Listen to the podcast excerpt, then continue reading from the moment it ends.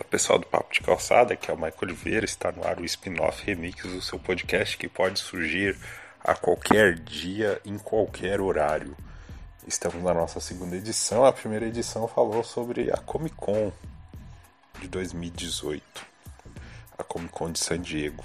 E essa edição é um pouquinho diferente. Eu queria falar de algumas declarações do presidente Jair Bolsonaro mas antes é preciso fazer um disclaimer aqui. Essa, essa análise, a análise de um, um cidadão comum, ela, como é que ela acontece? Ela é baseada no, nos fatos. Existem os fatos, as notícias, amplamente divulgadas por todos os órgãos da mídia, seja o mais tradicional ou mais independente. Existe a leitura, o que se depreende daquilo e a opinião. A opinião ela não está de forma alguma desassociada do fato. Então, se você é defensor incondicional do governo e de repente, eventualmente, não gostar do que está sendo falado aqui, é uma opinião que foi baseada em fato.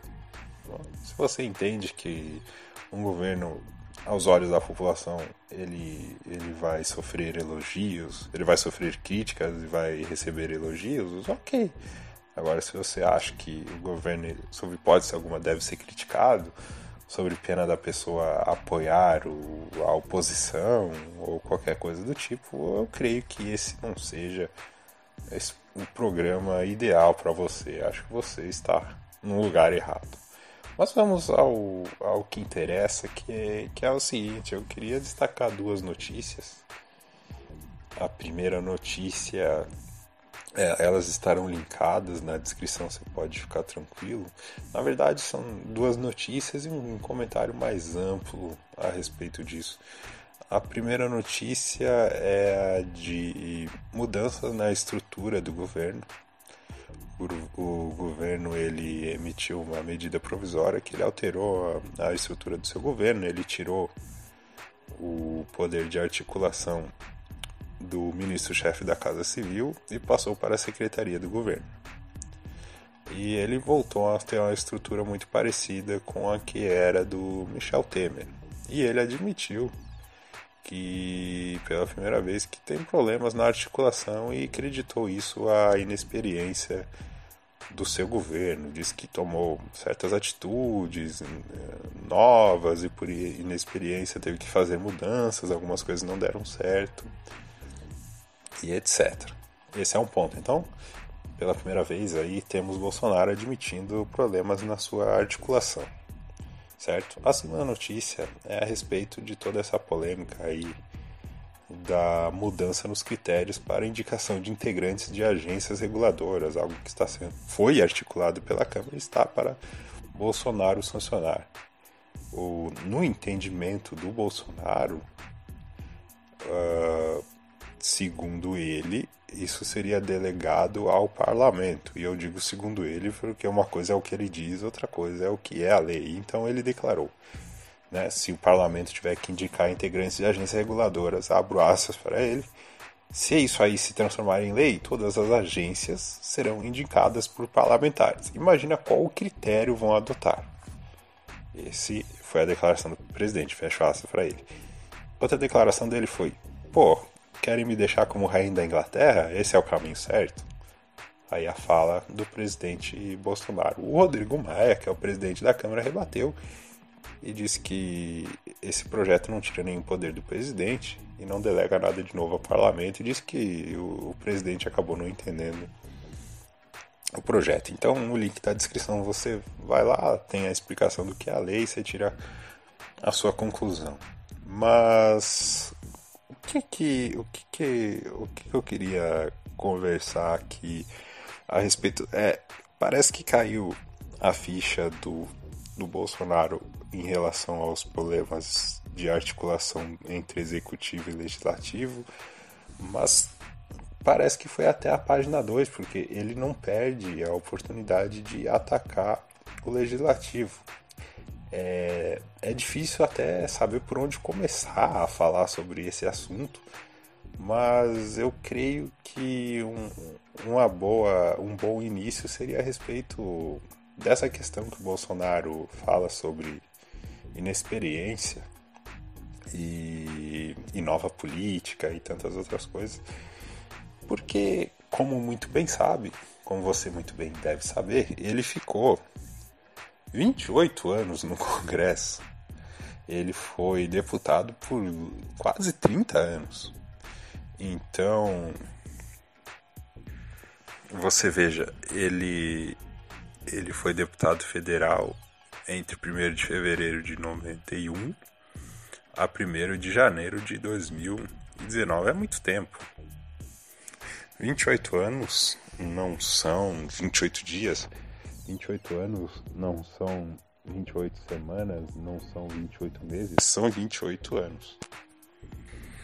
Só a título de curiosidade, 28 anos são 336 meses, 28 anos são 1460 semanas, 28 anos são 10.220 dias e 28 anos são 245.280 horas.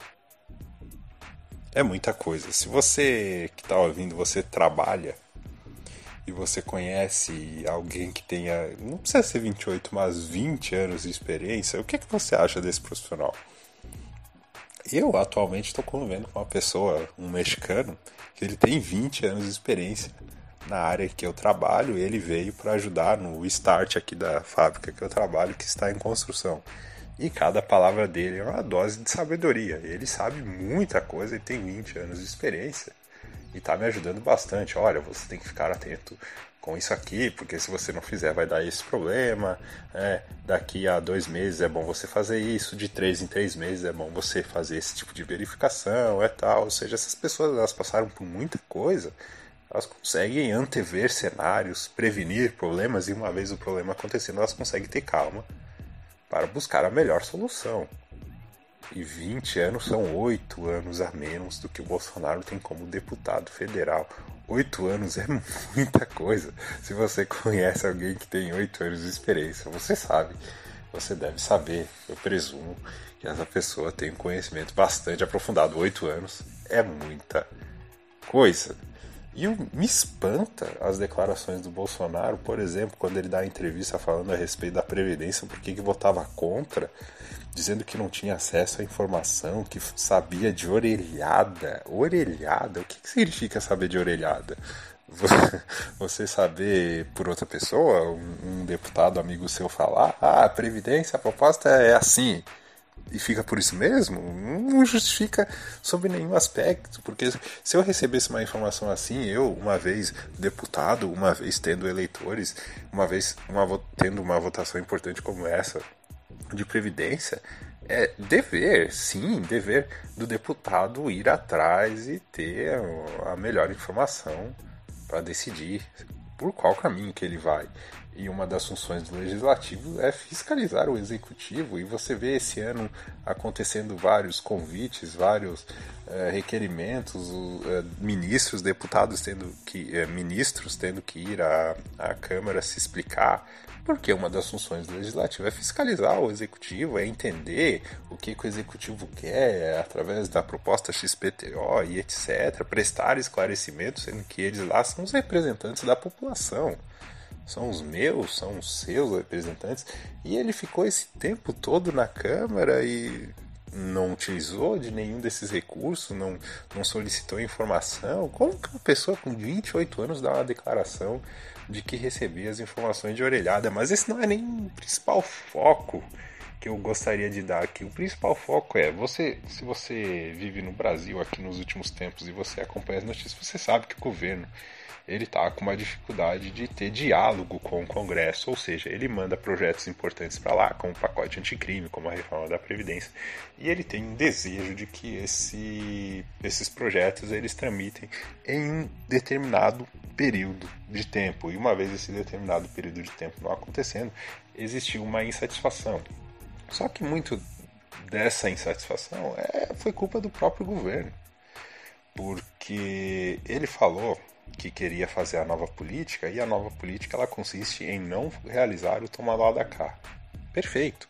A gente sabe o que a nova política não vai fazer. Mas, como muito bem declarou o Rodrigo Maia, o Bolsonaro em nenhum momento falou que a nova política vai fazer. Ele não se aproveitou do capital político que ele tem e, uma vez empossado presidente, chamou, assim que eleitos, o presidente do Congresso, o presidente da Câmara e falou: gente, nova política é isso, é isso, é isso. Nós temos esses projetos que são essenciais para o país, nós precisamos que eles tramitem nesse determinado período de tempo. A gente sabe que é importante que o Congresso analise, que debata e etc. Mas a gente precisa que seja aprovado em tal período de tempo. O que podemos fazer para que isso vire realidade? E aí começam as negociações. Você tem a sua base no Congresso que pode discutir com as bancadas, tirar dúvida e tantas outras coisas. Você numa empresa privada, se você quer que uma ideia sua para frente, você tem que lutar por ela e não simplesmente falar e deixar. Às vezes tem um assunto que você manda e-mail para uma pessoa, ela não te responde, você liga: Ô, oh, Fulano, você leu o meu e-mail? Tem algum retorno sobre esse assunto? Um exemplo ridículo que eu acabei de dar, você tem que lutar pelas coisas que você quer. Imagina isso num cenário completamente diferente, que é a esfera pública, que é uma votação importante como a reforma da Previdência o governo mandou para o Congresso e disse que a responsabilidade do Congresso aprovar essa reforma. Ele não está 100% errado nessa frase, porém, o Congresso não está ali simplesmente para dizer amém para tudo que o Executivo faz. O Congresso está ali para discutir. O Congresso está ali para apontar pontos eh, críticos, pontos de falha, pontos que no entendimento do Congresso eh, prejudicam a população. É legítimo. Isso é legítimo e todo essa falta de alguém que, que fizesse o caminho, o meio de campo entre executivo e legislativo, travou o debate e o Bolsonaro por várias vezes criticou o Congresso. Criticou, dando a entender que a articulação era igual à corrupção, e muitos fãs do Bolsonaro acabaram comprando esse discurso, um discurso completamente ofensivo, uma vez que existem deputados lá que estão apenas fazendo o trabalho deles, que são honestos, são 513 deputados. É ingenuidade achar que os 513 não prestam. E ainda assim, esses 513 foram legitimamente eleitos, assim como o próprio Bolsonaro. Então, não é, goste ou não do parlamento, é com eles que você tem que lidar. E o Bolsonaro não aprendeu isso, teve dificuldade quis fazer a nova política, quis ir com, com, o apoio que ele tinha, achando que isso seria suficiente para passar o que ele quisesse. Não aconteceu. E é, como essa atrapalhada toda gerou várias dificuldades, várias derrotas do governo no Congresso, ele convocou, ou ele ajudou a convocar e depois recuou, uma manifestação de apoio ao governo e que virou e que teve também entre as pautas de apoio ao governo, ataque ao Congresso, tem fotos aí para todo mundo ver. É curioso porque a origem dessa manifestação está em um problema que o próprio governo criou. Né? Se essa manifestação tivesse sido um fracasso, era o símbolo de que Bolsonaro estava muito menor do que quando ele foi eleito. Mas a grande questão é a seguinte: como um deputado com 28 anos de casa não sabe como articular com o próprio Congresso do qual ele faz parte. Fez parte por 28 anos. 28 anos. Você tá lá, você viu muita coisa. Você viu governos que tinham diálogo, governos que não tinham diálogo, estratégias que deram certo, estratégias que deram errado. Você viu coisas que funcionavam, você viu coisas que não funcionavam, você viu um parlamento mais ativo, um parlamento mais passivo, você viu um governo mais ativo, um governo mais passivo, você viu de tudo praticamente em 28 anos. E como que ele não pega esse conhecimento e transforma em estratégia para que as suas pautas simplesmente andem dentro do ordenamento que funciona a democracia brasileira? É um negócio inacreditável, praticamente. E aí a resposta vai muito em conta ao fato de que é preciso falar que o presidente ele era um deputado do baixo clero, de baixíssimo nível, assim como muitos deputados. Ele teve participação pouquíssimo ativa, ficou mais famoso por polêmicas em relação a costumes, e mais famoso fora do parlamento do que dentro, porque no parlamento a sua atuação realmente foi muito aquém uma pessoa que ficou 28 anos por lá, não teve nenhum legado, nenhum legado, e aí cria-se várias narrativas dizendo que tão importante quanto fazer um gol é evitar.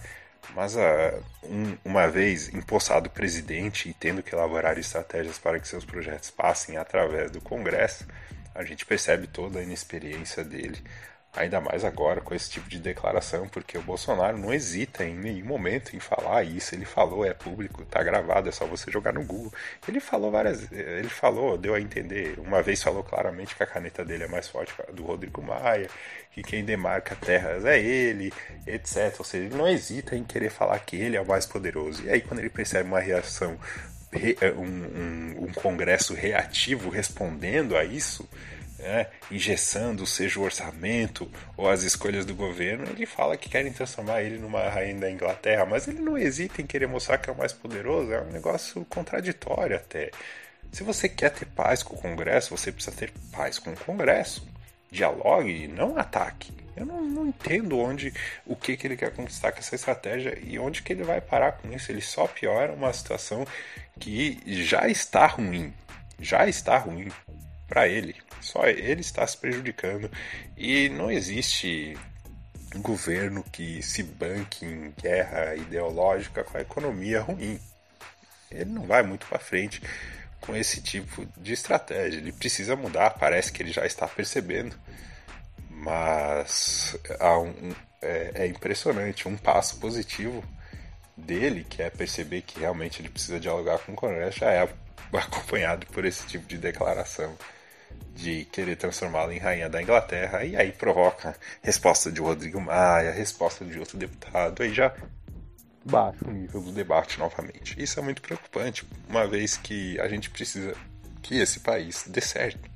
A gente precisa sair dessa crise, a gente precisa crescer, a gente precisa sair dessa recessão, a gente precisa de projeto, que é o que está faltando agora. A gente precisa de estratégia, que é o que está faltando agora. A base do governo no Congresso é uma bagunça, eles não sabem, eles fazem requerimento, eles votam contra, eles não sabem o que, fazer. É lamentável tudo isso. A gente precisa que o Brasil dê certo. Essas são as pessoas que estão lá no momento, então cabe a nós aqui fazer essas críticas e torcer para que dê certo. E uma vez dando certo, tecer os elogios também, como esse elogio ao Bolsonaro que reconheceu que precisa melhorar na articulação, mas também a crítica de que tem uma dificuldade em simplesmente ter um diálogo sem rusga, sem briga, sem ironia, sem ataque em rede social com o Congresso que, repito, foi legitimamente eleito assim, como ele, presidente da República. Os deputados também ganharam seu mandato através do voto legítimo da população. Então, precisa achar um meio de campo aí para que o vencedor seja o Brasil e não a narrativa dele, ou a narrativa do Congresso, ou a narrativa da oposição. É isso, pessoal. Espero que vocês tenham aí curtido. O Spin-off Remix está de volta a qualquer dia, a qualquer horário. Nós sugeriremos na programação. um abraço, boa semana, sucesso e até a próxima.